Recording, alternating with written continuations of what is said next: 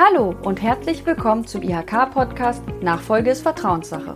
Mein Name ist Miriam Postlepp und gemeinsam mit meinen Kolleginnen und Kollegen von der IHK Kassel-Marburg berate ich zum Thema der Unternehmensnachfolge. Unser heutiger Gast, Bastian Kreiner, ist seit letztem Jahr Nachfolger und CEO des Unternehmens Plettenberg Elektromotoren GmbH und KKG in Baunatal. Bastian Kreiner hat vor seiner Übernahme einige Jahre bei einer Beteiligungsgesellschaft in Frankfurt sowie bei einer Investmentbank in London gearbeitet und größere Unternehmenstransaktionen begleitet. In dieser Zeit konnte er viel Erfahrung sammeln, bevor er sich selbst als externer Käufer auf die Suche nach einem Betrieb begeben hat. Schon seit längerem hatte er den Wunsch, Unternehmer zu werden und hat sich ca. 50 Betriebe deutschlandweit angesehen, bis er das Richtige für sich gefunden hat. Ich freue mich, dass Bastian Greiner heute bei uns zu Gast ist und uns einen Einblick gibt, wie Nachfolgerinnen und Nachfolger den Verkaufsprozess vorbereiten und gut strukturieren können. Herr Greiner, herzlich willkommen beim Podcast Nachfolge ist Vertrauenssache. Schön, dass Sie mit dabei sind. Vielen Dank für die Einladung. Ich freue mich dabei zu sein. Aus unseren Vorgesprächen weiß ich, dass Sie bereits länger mit dem Gedanken gespielt haben, Unternehmer zu werden und dabei vor allem sehr strukturiert auch vorgegangen sind. Und nach all Ihrer Erfahrung als Manager bei einer Beteiligungsgesellschaft finde ich es spannend zu erfahren, wie Sie sich gut auf diesen Schritt vorbereitet haben. Wann stand der Entschluss fest, einen Betrieb zu kaufen und wie haben Sie sich auf die Suche vorbereitet? Genau, genau. Ja, vielen Dank für die Einleitung. Wie erwähnt, äh, habe ich in meinem vorigen Job äh, sozusagen in der Beteiligungsgesellschaft schon verschiedene Transaktionen begleitet. Wir haben auch äh, viele Nachfolgetransaktionen, in dem Fall natürlich im größeren Bereich begleitet und ich habe äh, die dann im Nachgang auch sozusagen operativ weiter mit begleitet. Habe da sozusagen einerseits Transaktionserfahrung gesammelt, auf der anderen Seite natürlich auch Erfahrung im Operativen gesammelt. Natürlich jetzt nicht selbst als Geschäftsführer, sondern habe sozusagen die Geschäftsführer eher in der Umsetzung von, von strategischen Plänen, operativen Verbesserungen und so weiter mit begleitet und hatte deswegen eigentlich eine sehr, sehr gute Grundbasis. Zur Frage, wann ich angefangen habe, mich damit auseinanderzusetzen, wie ich vorgegangen bin. Also ich habe vor knapp drei Jahren angefangen. Ich bin jetzt ein Jahr knapp äh, bei, bei Plettenberg sozusagen als äh, äh CEO und Anteilseigner sozusagen mit dabei und habe zwei Jahre insgesamt mit, mit Suchen und äh, Prozessen sozusagen verbracht. Ich habe zunächst mal angefangen und habe mir über die Börsen verschiedene Sachen angeschaut, mir erstmal einen Überblick verschafft und habe dann äh, sozusagen angefangen, ein bisschen zu filtern, habe mal ein paar Unterlagen vorbereitet, wie eine Präsentation, wo ich mich selbst vorgestellt habe, habe dann angefangen, erste Gespräche zu führen, habe mit äh, Beratern sozusagen Kontakt aufgenommen, habe mir verschiedenste Sachen angeschaut und mir erstmal so einen Gesamtüberblick sozusagen verschafft. Und von da aus ausgehend baut man dann über die Zeit sozusagen auch Beziehungen mit, mit Beratern auf, beziehungsweise äh, Netzwerk. Und über das Netzwerk kriegt man dann auch viele Sachen auch mal aktiv sozusagen zugetragen, auch mal Sachen, die vielleicht nicht irgendwo auf einer Börse oder so unterwegs sind, sondern wirklich auch proprietäre Sachen. Und ja, so kommt man dann so in diese, ich sag mal, Community dann letztendlich rein und kriegt dann sehr viele Sachen, die man sich anschaut. Und ja, das hat dann in Summe eigentlich, kann man sagen, fast etwas über ein Jahr, eineinhalb Jahre ungefähr gedauert.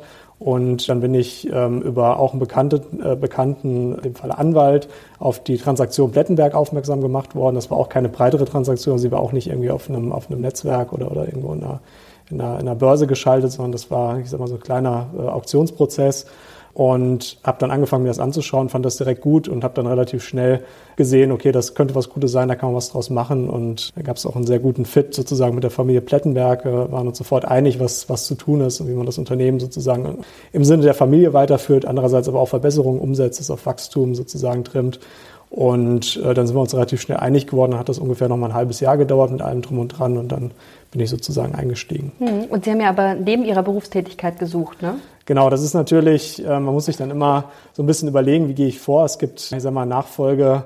Interessenten, die äh, sich äh, in Voll, Vollzeit sozusagen auf die Suche machen. Das ist natürlich ein bisschen riskanter, ne, weil ich natürlich ein bisschen mehr Druck habe. Kann während des Jobs irgendwie äh, anfangen, parallel zu suchen. Ich habe sozusagen Zweiteres äh, gemacht und habe neben meiner Tätigkeit sozusagen angefangen zu suchen. Das ist natürlich äh, von der Zeit her so ein bisschen, muss man schauen, dass man, dass man da die, die Zeit sich nehmen kann. Ich, in meinem persönlichen Falle war es auch so, ich habe, wie gesagt, in der Beteiligungsgesellschaft gearbeitet, da war das sowieso mein Tagesgeschäft, sich Unternehmen anzuschauen und, und zu bewerten und so weiter, da war das jetzt nicht ganz fremd.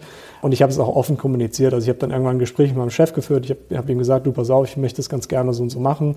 Und er fand das sofort super und hat mich da auch bei mit unterstützt, muss man sagen. Also ich habe sehr, schön. sehr frühzeitig schon das Gespräch ge ge gesucht und mhm Ähm, das geht natürlich nicht bei jedem, also das kann ich jetzt nicht jedem empfehlen, das zu machen. Vor allem, wenn es halt nicht klappt, dann muss man überlegen, okay, was bedeutet das für meine Karriere und so weiter. Aber in meinem Fall hat das eigentlich ganz gut geklappt und, und ja, die Parallelsuche ist natürlich stressig und dann kommt irgendwann so dieser, dieser Point of No Return, wo ich mir dann überlegen muss, okay, Jetzt klappt das, klappt es nicht. Eigentlich ist noch nichts unterschrieben, aber ich bin mir sicher, dass es klappt. Äh, man weiß es aber nicht. Ne? Klappt die Finanzierung? Ich weiß es nicht. Und da muss man aber dann auch irgendwann sagen, okay, ich gehe jetzt raus und hat dann die hinreichende Sicherheit und, und stützt sich dann sozusagen auf die neue Aufgabe. Hm, okay, also raus aus dem damaligen, damaligen Anstellungsverhältnis, Job, genau. um sich stärker dann auch wirklich mit dem Thema zu befassen. Gut, ich, das nimmt dann irgendwann auch schon sehr, sehr viel Zeit in Anspruch, ne? die Due Diligence und der ganze Prozess. Absolut, mhm. absolut. Ähm, und es ist ja nicht so, dass ich mir irgendwie zwei, drei Unternehmen angeschaut habe. Äh, wie Sie einleitend äh, ja gesagt haben, habe ich mir in Summe 50 Unternehmen angeschaut. Natürlich nicht jedes persönlich vor Ort und so weiter, sondern das waren in Summe 50 NDAs, die ich unterschrieben habe, 50 AMs, die ich mir angeschaut habe. Und ich habe mir in Summe vielleicht zehn Unternehmen so vor Ort angeschaut und man muss sich aber trotzdem jedes Mal die Zeit nehmen und sich ins, ins Businessmodell eindenken. Und dann kommt irgendwann der Punkt, wo man sagt, okay, das wird jetzt ein bisschen ernster, ich schreibe mal ein Angebot. Und dann ist man ja relativ schnell auch an einem Punkt, wo man dann gesagt bekommt, okay, du musst jetzt Due Diligence machen, hier ist ein Datenraum, musst dir die Sachen anschauen. Dann muss ich natürlich da durch den Datenraum durchgehen. Das ist natürlich sehr zeitintensiv. Macht man dann irgendwie am Wochenende. Und man muss dann irgendwann auch sich überlegen, okay, ich muss jetzt ein bisschen Geld für Berater auch ausgeben ja, da so die richtige Balance zu finden, ist gar nicht so einfach, aber äh, das gehört dann irgendwo damit dazu. Ja. Ich hatte ja vorhin schon erwähnt, dass Sie auch sehr strukturiert vorgegangen sind. Und wie sieht denn ein strukturierter Kaufprozess aus? Genau. Also ganz wichtig ist natürlich, also ich, vielleicht fange ich mal andersrum an. Ich habe natürlich in meiner, in meiner beruflichen Laufbahn viele Prozesse gemacht, deswegen ist es bei mir so ein bisschen intuitiv gewesen. Ich weiß schon ungefähr, wie man vorgeht. Aber ich glaube, das ist für jemanden, der sich jetzt nicht tagtäglich damit auseinandersetzt, ganz gut, sich da mal so eine Übersicht zu machen und sich mal zu überlegen, okay, wie will ich eigentlich vorgehen? Und auf was muss ich vielleicht achten oder auch schauen, dass ich Sachen nicht vergesse. Ne? Also ganz wichtig, es startet eigentlich damit, dass ich mir sozusagen diesen Überblick verschaffe, dass ich mal meine sozusagen Filter definiere, was suche ich denn eigentlich, was für ein, was für ein Unternehmen, was für eine Branche, was für ein Umsatz, vielleicht sich auch überlegen, eine bestimmte Marge, die das Unternehmen haben soll, ist auch immer nicht unwichtig, was für Produkte sind die irgendwie differenziert, kann ich, habe ich irgendwelche Alleinstellungsmerkmale, dann zum Beispiel, das ist immer sehr wichtig, dass man auch eine hohe Wertschöpfung hat im Produkt, ne? also ich nicht nur irgendwie ein Händler oder sowas bin. Ja, verschiedene andere Themen, dass ein zukunftsfähiges Geschäftsmodell ist und solche Sachen. Und wenn ich diese Filter entwickelt habe, kann ich eigentlich anfangen, sehr effizient durch diese Netzwerke mich mal durchzuklicken. Dann gucke ich mir halt mal irgendwie 100, 200 Sachen an, einfach mal einen Überblick zu verschaffen. Und dann ist eigentlich der nächste Schritt, mal Kontakt zu den Verkäufern und beziehungsweise Verkaufsberatern aufzunehmen, mit denen mal zu telefonieren, ein bisschen Gefühl dafür zu kriegen, wie ticken die, was habe ich da für Leute eigentlich vor mir. Ich war es ja sehr gewöhnt, mit Investmentbanken direkt zu arbeiten in meinem letzten Job, die sehr professionell natürlich vorgehen. In diesem Nachfolgesegment sind natürlich auch Leute, die sind teilweise, ich sag mal, ähm, äh, eigentlich jetzt nicht Vollzeit M&A-Berater, aber die machen auch viele andere Sachen, sind beispielsweise Steuerberater auch und die gehen manchmal auch nicht ganz so strukturiert und professionell vor. Das heißt, da muss man sich natürlich so ein bisschen drauf einstellen. Ähm, die haben vielleicht auch nicht die Informationen verfügbar, die man, die man sonst so kennt aus dem, aus dem größeren Bereich. Und da muss man so ein bisschen Gefühl einfach für entwickeln. So, und dann natürlich das, was ich eben gesagt habe, es ist wichtig, sich ein Netzwerk ähm, aufzubauen, so ein bisschen in die Community reinzubekommen und ich sag mal dann so nach und nach auch mal proprietär Sachen sozusagen angeboten zu bekommen. Es gibt auch Fälle, ich habe das auch erlebt, ähm, wenn ich beispielsweise was im Bereich Medizintechnik oder, oder, oder so habe, das ist sehr gefragt, ne, wenn da irgendwie sich im Produkt irgendwas für Medizintechnik hergestellt wird, dann haben die auch mal 100, 200 Anfragen auf eine einzige Anzeige. Ne? Und das kann man natürlich vergessen, dass man da am Ende zum Zuge kommt oder muss sehr, sehr viel Glück haben oder muss einen sehr hohen Kaufpreis zahlen, der vielleicht auch, was dann auch keine gute Entscheidung sein kann. Das heißt, das, das kann schon helfen, sich dein Netzwerk letztendlich aufzubauen. So, und dann ist eigentlich der nächste Schritt, ich muss effizient gucken, dass ich gute Sachen finde. Ne? Da helfen ja diese Filter bei, das kann ich nur jedem empfehlen, ähm, das da wirklich sich dran zu halten. Und dann ist sozusagen der nächste Schritt, ich stelle Erstkontakt her, unterzeichne in der Regel ein NDA, also eine Vertraulichkeitserklärung und kriege dann mal ein Information Memorandum oder eine Zusammenfassung, Präsentation, was auch immer über das Unternehmen, schaue mir die an und verschaffe mir mal einen Überblick. So. Und da kann ich eigentlich schon, ich sag mal, mindestens mal die Hälfte der Sachen aussortieren, weil ich schon direkt sehe, okay, Marge passt nicht, jetzt mir anders vorgestellt, die haben nicht die Wertschöpfung. Oder es kann auch anders sein. Es kann auch sein, okay, ich sehe sofort, okay, das passt. Wenn ich sehe, das passt, dann nehme ich sofort Kontakt zum Verkäufer auf. Und da kann ich jedem nur raten, da auch ähm, am Ball zu bleiben, nicht irgendwie lange zu warten, responsive zu sein. Und ähm, manchmal hat man dann im ersten Schritt auch ein Gespräch mal mit dem, mit dem Verkäufer und dem Verkaufsberater dabei Und wenn man sowas angeboten bekommt, ist das wirklich eine absolute Chance. Und die, die muss man dann nutzen. Ne? Und da ist es quasi so, ich muss mich A auf diesen Termin sehr gut vorbereiten. Das heißt, ich muss mich mal ein bisschen in die Branche eindenken, auch mal so ein bisschen Fach, Fachjargon beispielsweise mir aneignen, äh, muss mich in das Unternehmen ein bisschen eindenken, muss überlegen, wen habe ich da vor mir, wie gehe ich dieses Gespräch an, dieses Gespräch wirklich sehr, sehr gut vorbereiten. Da gehört auch dazu, dass ich beispielsweise mir mal eine Präsentation über mich selber mache. Was suche ich eigentlich? Wie will ich vorgehen? Wie will ich mich eigentlich positionieren in solchen Gesprächen? Und dann kann ich jedem nur immer raten, nicht in diese Gespräche reinzugehen, irgendwie mit einem 100 Seiten Fragenkatalog und den zu löchern und irgendwie die kritischsten Fragen zu stellen, sondern sich an den Tisch zu setzen, weißes Papier zu nehmen und sich mal zu überlegen, okay, was haben wir hier vor uns und, und was können wir aus dem Unternehmen machen? Weil das ist eigentlich die wichtigste Frage in so einer Due Diligence. Was habe ich vor mir? Ich muss das bewerten und was kann ich daraus machen? So, und das kann ich sehr, sehr gut in so einem Gespräch auch so transportieren, dass es sehr anregend und positiv auf den Verkäufer wirkt. Ne? Und man, man begibt sich dann in so eine, ich sage dann auch immer ganz gerne, äh, lass uns gemeinsam überlegen, es ist unser Unternehmen, wie gehen wir nach vorne vor? So, und dann setze ich mich mit ihm hin, überlege, mach, mach sozusagen äh, einen Plan, wie wir, wie wir das die nächsten, was ich, 15 Jahre entwickeln wollen. Und das ist meistens eine sehr, sehr gute Diskussion. Und da kann man sehr, sehr viel rausziehen. Viel mehr, als wenn ich da irgendwie 17 detaillierte Fragen zu irgendwelchen historischen Daten und was weiß ich irgendwas stelle. Die Sachen muss ich auch adressieren. Das mache ich dann aber separat in der Due Diligence, die dann sozusagen im nächsten Schritt kommt. Wenn ich das dann gemacht habe, dann ist eigentlich der nächste Schritt, mal eine indikative Kaufpreisfindung äh, zu machen und, und ein Angebot äh, dem, dem Verkäufer oder dem Verkaufsberater zukommen zu lassen oder, oder LOI oder, oder wie auch immer man das dann nennen möchte. Und ja, da ist dann die, der, der erste Schritt sozusagen, wie komme ich denn eigentlich auf den Preis? Und ich glaube, es gibt viele, die jetzt nicht aus dem, also die vorher nicht irgendwie bei einer Beteiligung oder, oder, oder Beteiligungsgesellschaft oder Investmentbank oder sowas waren, die gar nicht wissen, wie mache ich eigentlich so eine Unternehmensbeteiligung. Ne? Und das ist, glaube ich, ein Thema, da kann man lange drüber reden. Am Ende ist es, wie gesagt, zu überlegen, was habe ich vor mir, wie sieht ein Businessplan aus, den vielleicht so ein bisschen zu sensitivieren, zu überlegen, okay, so und so viel Cashflow kann ich generieren über die nächsten Jahre. Das bedeutet, ich kann so und so viel Bankfinanzierung aufnehmen. Und daraus ergibt sich eigentlich, gerade als, als MBI-Kandidat, wenn man jetzt nicht genug Eigenkapital hat, um das gesamte Unternehmen zu kaufen, sondern wenn man eine Finanzierung braucht, was in der Regel der Fall ist, mal zu rechnen, okay, was ist denn überhaupt möglich? Ne? Und basierend darauf kann ich dann eine Bewertung vornehmen, weil das gibt mir sozusagen vor, was ich bezahlen kann als, als höchsten Preis. Dann gibt es natürlich verschiedene andere Möglichkeiten. Es gibt zum Beispiel äh, von, von der DOB gibt es so eine, so eine Rubrik, wo ich mir sozusagen so Branchenmultiples mal anschauen kann. Da kann ich ein ganz gutes Gefühl dafür kriegen, wo liege ich denn da. Ähm, das muss aber nicht immer stimmen. Also am Ende geht es darum, für sich festzulegen, was kann ich erreichen, was kriege ich raus, was kann ich finanzieren und das bestimmt eigentlich den Wert. So, und dann komme ich zu einer, zu einer Bewertung, die gebe ich rein und dann liegt es eigentlich beim Verkäufer zu sagen, ja, ich möchte es weiterverfolgen oder nicht. Ja. Mhm. Ich würde gerne noch mal einen Schritt zurückgehen, nämlich zu dem Thema, dass Sie sich ja auch sehr gut auf diese Gespräche vorbereitet haben, Unterlagen auch hatten, eine Präsentation von sich vielleicht auch gezeigt haben und Ihre eigene Motivation.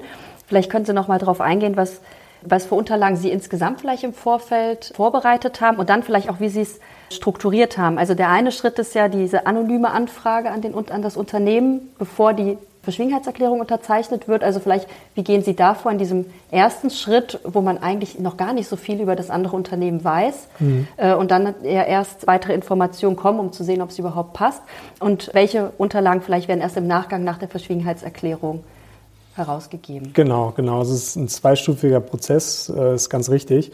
Also ich bin wie folgt vorgegangen. Ich habe ähm, zu mir selbst mal eine, eine, kurze Präsentation erstellt. Da steht dann drin, einerseits so auf einer Seite mal so ein kleiner Lebenslauf, was habe ich bisher gemacht, was sind meine Erfahrungen.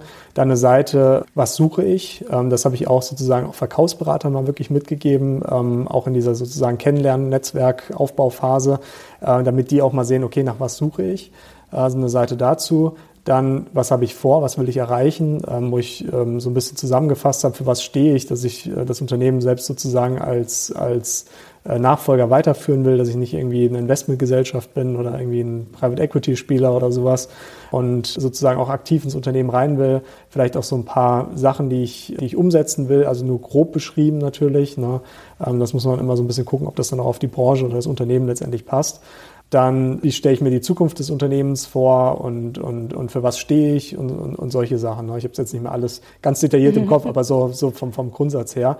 Und am Ende geht es darum, der Verkäufer muss natürlich verstehen oder der, auch der Verkaufsberater im ersten Schritt, wen habe ich vor mir? Ist der kompetent? Traue ich dem zu, dass er dieses Unternehmen übernehmen kann? Ein Verkäufer stellt sich immer die Frage, ist der so wie ich? Ne? Das ist immer ein ganz kritischer Punkt. Mhm. Ne? Der will eigentlich jemanden, der so ist wie er selber, ne? idealerweise. Und, und der letzte Schritt, kann er den Kaufpreis bezahlen und kann er die Transaktion effizient umsetzen? Das sind eigentlich so die Kernfragen, die sich so jemand stellt. Und da kann ich nur raten, dazu sich Antworten zu überlegen, die vielleicht auch auf Papier zu bringen. Ich habe damit sehr gute Erfahrungen gemacht. Das wirkt einfach sehr gut vorbereitet, wenn man das macht. Und das kann ich auch schon in dieser Vorphase machen ne? und ähm, mache dann so einen kurzen Anfragetext. Ich persönlich habe auch ein paar Unternehmen aktiv angesprochen. Das ist natürlich sehr, sehr diffizil. Ich habe mir so ein paar Sachen rausgesucht. Ähm, da war meine Erfolgsquote sehr gering. Das ist vielleicht irgendwie von 100 Unternehmen haben vielleicht so zwei geantwortet und mit einer, einer wollte dann irgendwie ein Meeting oder sowas haben. Ähm, das ist sehr, sehr schwierig. Man kann sich auch einen Verkaufsberater suchen, der Unternehmen für einen anspricht. Das geht natürlich auch immer. Aktiv rausgesucht heißt, äh, die eigentlich nicht zur Nachfolge anstehen, genau. sondern die man interessant findet und wo man denkt, vielleicht passt das so von der Altersstruktur. Genau, genau, mhm. genau. Also das ist, ist natürlich sehr schwierig. Ähm, ich da gibt es verschiedene Methodiken, wie man das machen kann. Am Ende geht es darum, Unternehmen mit der richtigen, also man kann natürlich so vorgehen, kann sich in seiner Zielbranche was raussuchen. Äh, wenn man sagt, okay, ich glaube, das könnte, das könnte gut sein, dann schaue ich mir an, beispielsweise auf einer Messe oder sowas, die ganzen Unternehmen, die auf der Messe sind und gucke mir dann eine Bundesanzeige an, wie viele Mitarbeiter haben die beispielsweise. Ähm, und dann kann ich häufig über Google dann rausfinden, okay, wie alt ist denn der, wer ist denn A, der Geschäftsführer, ist das der Inhaber auch und ähm, wie alt ist er denn? Ne? Und dann kann man da ganz, ganz vorsichtig mal äh, eine E-Mail hinschicken und wenn man Glück hat, kriegt man auch mal eine Antwort. Aber die Erfolgsaussichten sind sehr, sehr gering, das kann, mhm. ich, kann ich sagen. Okay, aber ich glaube, gut ist, und das hört man ja auch insgesamt, eigentlich sehr, sehr viele Wege zu gehen. Ne? Also es ist oft nicht nur über die Börsen ja. funktioniert, wo wir auch dann zur nächsten Frage gleich kommen, wie Sie Plettenberg Elektromotoren haben Sie dann ja auch über den Anwalt, über einen Anwalt haben Sie eben gesagt, ne? genau, über genau. einen Anwalt ähm, quasi von, von Plettenberg erfahren und so ist es auch, dass, dass nicht alles in den Börsen gelistet ist und dass deshalb, glaube ich, gut ist, viel ins Gespräch zu gehen. Genau, Sie haben sich ja ungefähr 50 Betriebe angeschaut, bis dann das Richtige mit dabei war. Welche Erfahrungen haben Sie denn dabei gemacht und was war Ihnen denn wichtig bei der Suche nach einem Betrieb? Einiges hatten Sie jetzt auch schon erwähnt, worauf Sie schon auch Wert gelegt haben. Und warum war es denn letzten Endes Plettenberg? Ja, es ist natürlich, genau, ein Teil habe ich, habe ich vorhin schon, schon beantwortet, aber was vielleicht nochmal ganz wichtig ist, ist, gerade in diesem Nachfolgesegment habe ich natürlich größtenteils kleinere Unternehmen und die sind teilweise sehr, sehr unterschiedlich von der, ähm, ich sag mal, Evolution, wo sie in ihrer Entwicklung stehen. Ne? Es gibt wirklich da Unternehmen, die haben irgendwie fünf bis zehn Mitarbeiter. Das sagt erstmal nichts über den Wert aus. Eine Anzahl der Mitarbeiter muss nicht unbedingt korrelieren mit dem Wert, auch teilweise nicht mit dem Umsatz. Das muss man, dann hängt man sehr vom Geschäftsmodell ab.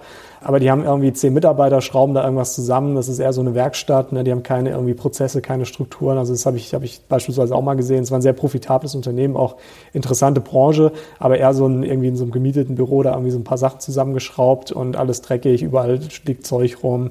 Keine Prozessbeschreibung, keine Strukturen. Der Eigentümer hat das ganze Wissen und so weiter. Ist natürlich was, das findet man hin und wieder auch mal. Aber es gibt halt auch Unternehmen, die sozusagen schon wirklich funktionierende, funktionierende Unternehmen im eigentlichen Sinne sind. Also dass ich wirklich Prozesse, Strukturen habe, dass Mitarbeiter äh, auch äh, sozusagen, äh, dass es Stellenbeschreibungen gibt, die Mitarbeiter wirklich ordentliche Funktionen, die auch abgetrennt voneinander sind, sozusagen haben. Also wirkliche Strukturen, wie ich das aus größeren Unternehmen letztendlich auch kenne. Aber dass ich ein ERP-System beispielsweise habe, was schon implementiert ist, dass ich ein funktionierendes Warenwirtschaftssystem und Abläufe und solche Sachen habe. Ähm, dann natürlich den, den, den Kundenstamm und die, und die Reifegrad der, der Systeme und solche Sachen. Also da gibt es sehr, sehr, sehr, sehr viele Unterschiede. Und das ist natürlich was, das muss ich, das muss ich mir auch anschauen und muss ich, muss ich mir auch einen, einen sozusagen Überblick darüber verschaffen. Und bei Plettenberg, das war auch Teil der Frage, warum ich mich für Plettenberg entschieden. Ähm, am Ende war das, A, hat es sozusagen von allen Kriterien, die ich sozusagen für mich definiert hatte im, im Vorhinaus, hat es, hat es darauf A sehr gut gepasst. Es hat eine gewisse Größe auch gehabt. Es war nicht zu groß, nicht zu klein.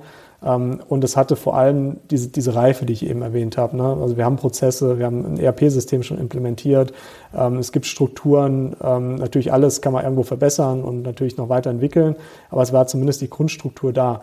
Wenn ich das nicht habe und finde sozusagen Chaoshaufen vor und das äh, beispielsweise Inventar liegt irgendwie auf einem großen Haufen und gibt kein ERP-System oder, oder Warenwirtschaftssystem oder sowas und ich muss erstmal anfangen, das alles durchzustrukturieren, das ist natürlich ein deutlich höheres Risiko. Äh, genauso beim Thema Know-how. Wenn das Know-how sozusagen sich allein auf den Inhaber, Geschäftsführer beschränkt, dann ist es natürlich ähm, in der Due Diligence eine, eine, Red Flag, wie man auf Norddeutsch sagt. Und ist was, das, da muss ich mich unbedingt drum kümmern. Ich muss neue Leute einstellen, ich muss die einlernen. Das ist natürlich ein deutlich höheres Risiko. Ne? Und das sind so Sachen, die alle sehr, sehr wichtig sind in der Entscheidung, auch äh, in, diesem, in diesem, was habe ich vor mir, was kann ich draus machen. Ne? Und dieses da was draus machen, das kann halt sehr kompliziert sein, das kann aber auch einfacher sein. Ne? Und daraus ergibt sich dann letztendlich auch die Attraktivität der, der Transaktion oder des, des Unternehmens. Ja. Hm. Und ich meine, das spiegelt sich dann auch im Verkaufspreis wieder. Ne? Dann wird der Betrieb auch günstiger sein. Das ist ein hoher Investitionsstau, aber den natürlich aufzuholen, ist auch nicht so einfach. Absolut. Investitionsstau ist auch ein sehr, sehr gutes Thema. Es ist natürlich so, es gibt Unternehmen, da habe ich irgendwie die ältesten Maschinen rumstehen. Da weiß ich, ich muss erstmal diesen kompletten Maschinenpark irgendwie neu aufbauen. Und das ist auch was, muss ich natürlich in der Due Diligence mir auch anschauen. Ne? Also ich muss dann da durchgehen, muss man natürlich angucken, okay, wie alt sind die Maschinen? Gibt es da irgendwelche Bottlenecks, die gefixt werden müssen? Oder muss vielleicht auch Maschinen irgendwie neu investiert oder, oder, oder ersetzt werden? Ne? Ganz, ganz wichtig. Ähm, das muss ich natürlich genau anschauen. Und bei Plettenberg war es so, da ist ein sehr moderner, ordentlicher Maschinenpark, sieht alles gut aus, alles gut gewartet, gut gepflegt. Ähm, natürlich gibt es auch Maschinen, die irgendwann mal ersetzt werden müssen, aber das ist jetzt nicht irgendwie in den nächsten ein, zwei Jahren hoffentlich der Fall. Und das sind natürlich alles Sachen, die ich dann in meine Bewertung sozusagen mit einfließen lasse. Hm. Thema Due Diligence sollte vor dem Kauf eines Unternehmens immer durchgeführt werden. Also das heißt, das Unternehmen sorgfältig wirtschaftlich, steuerlich und rechtlich zu untersuchen. Wie sind Sie denn da vorgegangen und hatten Sie da auch externe Unterstützung? Genau, ganz wichtiges Thema. Das ist dann so dieses, was habe ich, was habe ich eigentlich vor mir? Und es ist natürlich sehr, sehr wichtig, sich da alle unterschiedlichen Bereiche anzuschauen. Sie hatten es kurz aufgelistet. Ich persönlich muss natürlich wieder dazu sagen, durch, mein, durch meine vergangene Tätigkeit habe das natürlich schon viel, vielfach gemacht und habe schon viele Due Diligence durchgeführt. Für Leute, die das noch nicht so häufig gemacht haben, empfiehlt sich natürlich da so ein bisschen in diesen Themenbereich mal einzulesen und vielleicht auch so eine Checkliste mal zu entwickeln. Was muss ich mir eigentlich anschauen und auf was kann ich nicht verzichten? So, und ich persönlich bin der Meinung, dass man auf gar keinen Fall das ohne einen Anwalt machen sollte. Also man braucht immer einen Anwalt, der sich, der eine rechtliche Due Diligence macht. Das muss auch nicht super aufwendig sein, aber da geht es um so Sachen wie Chain of Title und, und halt die wichtigsten Sachen, irgendwie ein paar Verträge mal lesen und solche Sachen und ähm, gibt vielleicht auch Leute, die sich das selber zutrauen. Ich würde aber immer dazu raten, einen Anwalt reinzunehmen. Den brauche ich sowieso, um das SBA zu verhandeln. Das kann ich nicht selber machen. Da brauche ich einfach einen Anwalt für. Und er kann in dem Rahmen auch die Due Diligence sozusagen mit begleiten. Muss man natürlich immer gucken, das kann natürlich sehr teuer werden, dass man das so ein bisschen auch im Rahmen sozusagen hält dann braucht man unbedingt einen Steuerberater. Man muss sich steuerlich beraten lassen. Da würde ich jedem vom abraten, das irgendwie selber zu machen. Im steuerlichen Bereich kann man sehr viele Fehler machen. Da kann auch in der Due Diligence schnell mal was durchrutschen, wo ich dann irgendwelche Steuernachzahlungen, sonstige Themen habe, die ich irgendwie nicht auf dem Schirm hatte oder irgendwelche Probleme entstehen. Ganz wichtig, sich das anzuschauen und da auch wirklich externe Hilfe mit hinzuzunehmen. Ein Steuerberater, der kann auch mal alte Bilanzen prüfen, ja, der kann auch so eine Financial Due Diligence mal rudimentär mitmachen oder umfangreicher mitmachen. Ich persönlich habe das selber gemacht, weil ich das in der Vergangenheit auch schon häufig gemacht habe und bei vielen kleineren Unternehmen gibt es auch gar nicht so viel zu machen. Dann natürlich wichtig, vor Ort zu sein, mit dem Verkäufer zu sprechen, ein Gefühl dafür zu kriegen. Mit den Mitarbeitern darf ich meistens nicht sprechen in, in so Prozessen. Hier und da mal mit führenden Mitarbeitern. Das ist natürlich auch ein wichtiger Bestandteil der Due Diligence, um so ein bisschen Gefühl zu kriegen, wen habe ich, wen habe ich da vor mir, ne? wie sieht das so aus und möchte ich mit denen zusammenarbeiten und dann natürlich, wie Sie gesagt haben, sich den Maschinenpark anschauen, ähm, sich den Standort anschauen und ähm, ja, gibt sicherlich äh, je nach Geschäftsmodell auch verschiedene andere Sachen, die ich mir, die ich mir anschauen kann. Natürlich ist so eine Commercial Due Diligence, wie man das äh, so in, einer, in einem größeren Bereich nennt, auch wichtig, sich den Markt anzuschauen, solche Sachen. Aber das ist eigentlich gar nicht so ein großes Thema, weil ich mich am Ende durch meinen Filter sowieso eigentlich mit der Industrie schon auseinandergesetzt haben sollte und schon ein ganz gutes Verständnis haben sollte. Es ist natürlich wichtig, da so ein paar Fragen zu stellen. Beispielsweise kann man den Verkäufer mal die Frage stellen, wer sind denn deine wichtigsten Wettbewerber? Ne? Wenn er da schon lange nachdenken muss, wer überhaupt die Wettbewerber sind, ist das schon sehr, sehr gut, ne? weil eigentlich gibt es nicht viele Wettbewerber. Wenn einer sagt, oh, wir haben so starke Wettbewerber, ist alles so schwierig und, oh, und, oh, und leiden so und so, das ist dann schon immer rote Flagge, ne? das ist äh, äh, gefährlich, weil dann ist es meistens so, dass es doch sehr wettbewerbsintensiv ist. Ne? Und das sind so Fragen, die kann ich so einstreuen, das fällt auch gar nicht so auf in so Gesprächen und kriege da ein ganz gutes Gefühl für, ähm, wie ist denn da eigentlich die Wettbewerbssituation. Ne? Und dann kann ich halt immer nur empfehlen, hohe Wertschöpfungstiefe ist, ist in der Regel besser als weniger Wertschöpfungstiefe. Ähm, Margen geben ganz häufig einen Aufschluss darüber, ob ich in einem, in einem interessanten Geschäftsfeld bin oder nicht. Wenn die Margen sehr niedrig sind, ist in der Regel schwieriges Geschäft. Ne? Es kann natürlich auch daran liegen, dass es ineffizient ist, nichts irgendwie heben kann. Das äh, muss man dann irgendwie auch rausfinden. Aber in der Regel deutet das darauf hin, dass es irgendwie schwierig ist. Und ja, dann ist natürlich wichtig, sich zu überlegen, okay, kann ich, kann ich aus dem Unternehmen was machen? Und da ist natürlich wichtig zu sehen, ist die Industrie attraktiv? Ja, nein. Und genau. Hm. Ich fand auch spannend, dass Sie erwähnt haben, mit den Mitarbeiterinnen und Mitarbeitern durften Sie vorher nicht sprechen. Ne? Also Thema Anonymität ist schon eine Besonderheit in der Unternehmensnachfolge. In der Regel wollen die Unternehmer und Unternehmerinnen gern anonym bleiben, wollen noch nicht, dass rauskommt quasi, dass sie Nachfolger suchen und die Belegschaft nicht unruhig wird. Das war in Ihrem Fall auch so. Und wiederum auf den Seite der Nachfolgerinnen und Nachfolgern ja, Sie haben das schon sehr offen mit Ihrem Vorgesetzten kommuniziert, was ja eigentlich nicht die Regel ist. Die meisten wollen nicht, dass das publik wird. Von daher immer ein gar nicht so einfaches Geschäft, weil beide sehr so anonym sind. Vielleicht noch mal ganz allgemein, wie sind Sie denn mit dem Thema auch umgegangen, auch mit Familie, Freunden und dem Umfeld? Also wie offen? Und ja, wie geht man auch dann mit dem Thema um, dass der Unternehmer nicht weiterhin möchte, dass es anonym ist, weil ich könnte mir vorstellen, dass es schon das Bedürfnis von Ihrer Seite gibt, den Betrieb vorher, den haben Sie wahrscheinlich schon vorher gesehen, wenn die Mitarbeiterinnen und Mitarbeiter da nicht da waren, aber natürlich auch um ein Gefühl einfach für die Unternehmenskultur auch einfach zu bekommen, dass es ganz spannend wäre, eigentlich äh, schon mal auf die ersten ja, Kolleginnen und Kollegen dann zu treffen. Ja, das ist natürlich ein sehr schwieriges Thema und das hängt natürlich so ein bisschen vom Einzelfall ab. Meine persönliche Erfahrung ist es, mal mit dem letzten Teil anzufangen, dass Unternehmer ähm, oder Verkäufer in der Regel sehr restriktiv darin sind, irgendwen irgendwo vorzustellen und dann Kontakt sozusagen zuzulassen. Ich habe es aber auch schon erlebt. Ich war auch mal bei einem Unternehmen vor Ort. Da bin ich einfach mittags reingekommen, habe alle Mitarbeiter begrüßt und so weiter und er war relativ offen damit. Also das gibt es auch, es war ein kleineres Unternehmen. In meinem speziellen Fall jetzt bei Plettenberg war es so, ich habe keinen der Mitarbeiter außer meinen Co-Geschäftsführer vorher kennengelernt das ist aber auch nicht ungewöhnlich. Wenn ich jetzt irgendwie ein größeres Unternehmen kaufe im, im, Beteiligungsbereich, da lerne ich auch nichts kennen und gehe auch in der Regel nicht irgendwo durch die Büros der Mitarbeiter. Ne?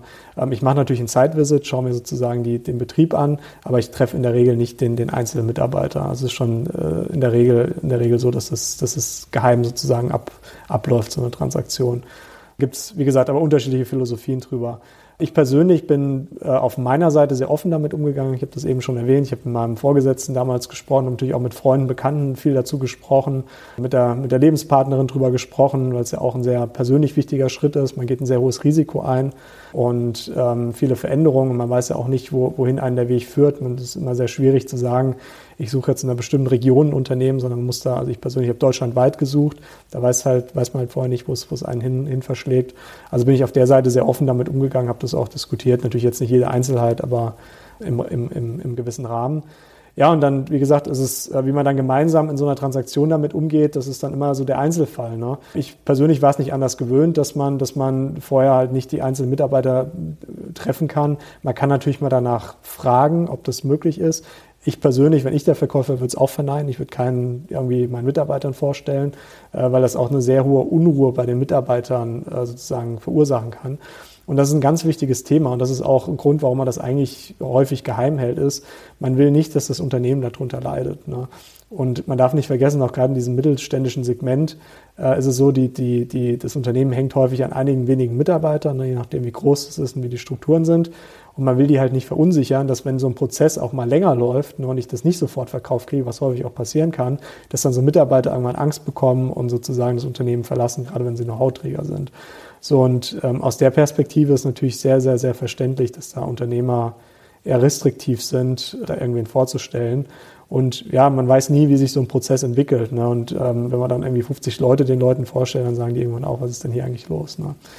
Und ja, in meinem persönlichen Fall war es jetzt bei Plettenberg so, ich habe dann die Mitarbeiter wirklich am ersten Tag, an meinem ersten sozusagen Arbeitstag, äh, dann wirklich auch erst kennengelernt. Dann natürlich mit jedem Einzelgespräche geführt und mich nochmal vorgestellt und versucht auch jeden Einzelnen kennenzulernen, auch so ein bisschen persönlicher, ne? also nicht nur jetzt ähm, rein irgendwie von den, von den Aufgaben im Unternehmen, auch so persönlich die Leute kennenzulernen. Und ja, das ist, ist glaube ich, auch dann, ist dann wirklich wichtig, ne? den Leuten ein gutes Gefühl zu kriegen, geben, dass sie dass sie weiterhin im richtigen Unternehmen sind und es nach vorne geht und wir eine gute Zukunft haben. Mhm. Die haben ungefähr so 20 Mitarbeiterinnen und Mitarbeiter, oder?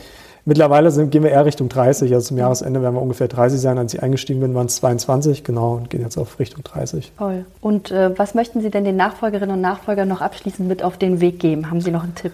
Ja, da gibt's natürlich ganz viele Tipps. Also ich glaube, das Wichtigste ist so ein bisschen die A-Herangehensweise. Ne? Ich finde es immer sehr, sehr gut, wenn man mit einem Verkäufer ein sehr, sehr gutes Verhältnis sozusagen aufbaut. Das fängt schon sehr in der Frühphase an. Also man ist A, man liest sich mal in die Industrie ein, kriegt ein bisschen Verständnis, diese Fachjargon und solche Sachen, das kann ich wirklich nur empfehlen, äh, sich da mal so ein bisschen sozusagen vorzubereiten in der Hinsicht, mit guten Unterlagen reinzugehen, sich gut vorzubereiten. Da kann man auch wirklich mal spezifisch für dieses Unternehmen irgendwie drei Seiten machen, wo man mal draufschreibt, was stellt man sich denn vor nach vorne. Oder man nimmt eine, eine, blanke Seite, macht sich vorher Gedanken, setzt sich mit dem Unternehmer hin und überlegt mal, okay, was sind dann so die, die äh, Schritte nach vorne, die wir, die wir gehen wollen? Was würdest du machen, wenn du jetzt in meinen Schuhen wärst? Das ist immer eine ganz gute Frage. Ne? Und, und dann kommt man relativ schnell in eine sehr produktive Diskussion, hat relativ schnell auch ein gutes Verhältnis sozusagen aufgebaut. Und dann ist es eigentlich wichtig, dieses gute Verhältnis über den Prozess sozusagen weiter beizubehalten. Also ich habe sehr gute Erfahrungen damit gemacht, sich da nicht irgendwie zu verkrachen. Natürlich hat man auch mal intensive Diskussionen über Preise und über ein SPA und solche Sachen, aber am Ende darf man davon sich halt nicht irgendwie runterziehen lassen oder, oder irgendwie die Beziehung zum Verkäufer sich irgendwie, äh, irgendwie beeinflussen lassen. Am Ende ist es wichtig, mit dem zurechtzukommen. Man ist immer noch mal auf den angewiesen. In ganz vielen Fällen ist er auch als Berater weiterhin noch mit im Unternehmen. Der muss am Know-how-Transfer mitwirken. Deswegen ein sehr, sehr gutes Verhältnis sozusagen zu dem weiter zu, zu behalten. Ja, und dann ist es wichtig, wirklich diese Herangehensweise, ich, was habe ich vor mir und was kann ich daraus machen und in welcher Sicherheit traue ich mir das zu. Ne? Und je sicherer ich mir da sein kann, desto aggressiver kann ich auch in der Preisfindung sein. Und ich würde trotzdem jedem empfehlen, auch die Ruhe zu bewahren. Und es gibt sicherlich fünf, sechs Sachen, die man sich anschaut, die man gern gemacht hätte, die halt nicht funktionieren, aus welchen Gründen auch immer. Diszipliniert bleiben, einfach sagen, okay, dann klappt es halt nicht zu dem Preis und es bringt auch nichts, einen zu hohen Preis zu zahlen, weil dann fällt es mir am Ende auf die Füße. Einfach diszipliniert bleiben und zu denken, okay, es kommt schon das Richtige und auch nicht immer sofort auf das Erste zu springen, weil das muss nicht unbedingt das Richtige sein. Sich einfach ein bisschen Zeit nehmen, Ruhe bewahren und möglichst viele Sachen anschauen. Hm. Ja, vielen Dank. Mir fällt noch eine Frage ein. Kaufpreis, meinten Sie, das kann manchmal auch ein bisschen hitzig werden in der Diskussion oder zumindest, ja, diskutiert man da nochmal drüber. Wie haben Sie sich denn auf diese Verhandlungen vorbereitet und wie haben Sie sich letzten Endes dann auf den Kaufpreis geeinigt? Also in der Regel ist das so, dass ein Verkäufer schon mal einen Kaufpreis im Kopf hat. Ich stelle eigentlich immer dann einmal in so einem Gespräch auch die Frage, was haben Sie sich denn eigentlich vorgestellt als Kaufpreis? So aus dem Nichts heraus. Ne? Und wenn dann so ein Verkaufsberater dabei ist, dann hebt er erstmal die Hände und sagt, ah nee, und das können wir hier nicht diskutieren und so weiter und das muss von Ihnen kommen und so. Am Ende ist das so, ein Verkäufer hat in der Regel einen Zielpreis, den hat er in der Regel A für sich selbst irgendwie festgelegt, B spielt ihm da häufig der, der Verkaufsberater irgendwie was zu oder, oder macht ihm äh, gibt ihm eine Übersicht. Das ist meistens, meistens ein sehr hoher Kaufpreis, der häufig auch nicht erreicht werden kann, aber es, ist, es steht zumindest mal was im Raum zur Orientierung. So, und das ist mal was, da kann man mal, kann man mal anfangen. So, das heißt aber nicht, dass das der Preis sein muss, bei dem ich rauskomme. Am Ende ist es halt wichtig, dass man für sich einen Preis findet, wo man mit einer hinreichenden Sicherheit ähm, den finanzieren kann und einem danach nichts auf die Füße fällt, auch wenn es mal nicht so gut läuft. Und wenn man jetzt aktuell sieht, ich bin jetzt ein Jahr dabei, die Welt hat sich seitdem einigermaßen schnell und, und in verschiedene Richtungen verändert. Also es kann immer alles passieren. Ne? Und da ist es wichtig, auch mal zu überlegen, was passiert dann, wenn mein Businessplan eben nicht aufgeht und es nicht immer nur nach oben geht, sondern vielleicht auch mal zwei, drei Jahre nach unten geht. Ne? Und dann immer noch so komfortabel zu sein, dass ich trotzdem durchkomme, dass ich durchfinanziert bin und da auch keine, keine Probleme dann bekomme. Und äh, wie gesagt, ansonsten kann ich empfehlen, sich so Branchenmultiples mal anzuschauen. Das ist auch ein erster Weg zur Orientierung, ist was ist objektiv, da kann man immer nicht viel gegen sagen als Verkaufsberater. Ne? Wie gesagt, hier, das ist der Branchenmultiple, den habe ich hier von DOB aufgelistet und so weiter. Da kann man erstmal nicht viel gegen sagen. Ne? Und häufig versteht es dann auch ein Verkäufer, wenn man sagt, okay, pass auf, das ist der Kaufpreis, den kann ich dir zahlen, den habe ich so und so hergeleitet. Ich kann das finanzieren, weil ich habe die und die beispielsweise Umsätze, da kommt das und das Cashflow bei raus, ich muss die und die Zinsen zahlen, du willst irgendwann, in der Regel ist ja so ein Vendor-Darlehen auch noch Teil der Finanzierungsstruktur, du willst irgendwann ein Vendor-Darlehen zurückgezahlt haben. Und das alles in Summe über, was weiß ich, irgendwie 15 Jahre, was auch immer, ähm, führt dazu, dass äh, diese, diese Transaktion eigentlich möglich wird. Und ja, wenn es mal nicht so gut läuft, dann sieht es halt so und so aus, aber es ist trotzdem noch durchfinanziert. Und häufig kriegt man den Verkäufer auch darüber, weil der hat ja auch kein Interesse daran, ähm, dass am Ende sein Unternehmen irgendwie den Bach runtergeht und die Mitarbeiter den, den Job verlieren. Das ist den Leuten ja auch mal ganz wichtig, weil die häufig lokal angesiedelt sind, die sind mit den Mitarbeitern befreundet, sind langjährige Beziehungen, die wollen auch über den Marktplatz in ihrem Dorf oder, oder Städtchen gehen können, ohne irgendwie mit Eiern beworfen zu werden. Deswegen ist denen natürlich Sicherheit wichtig.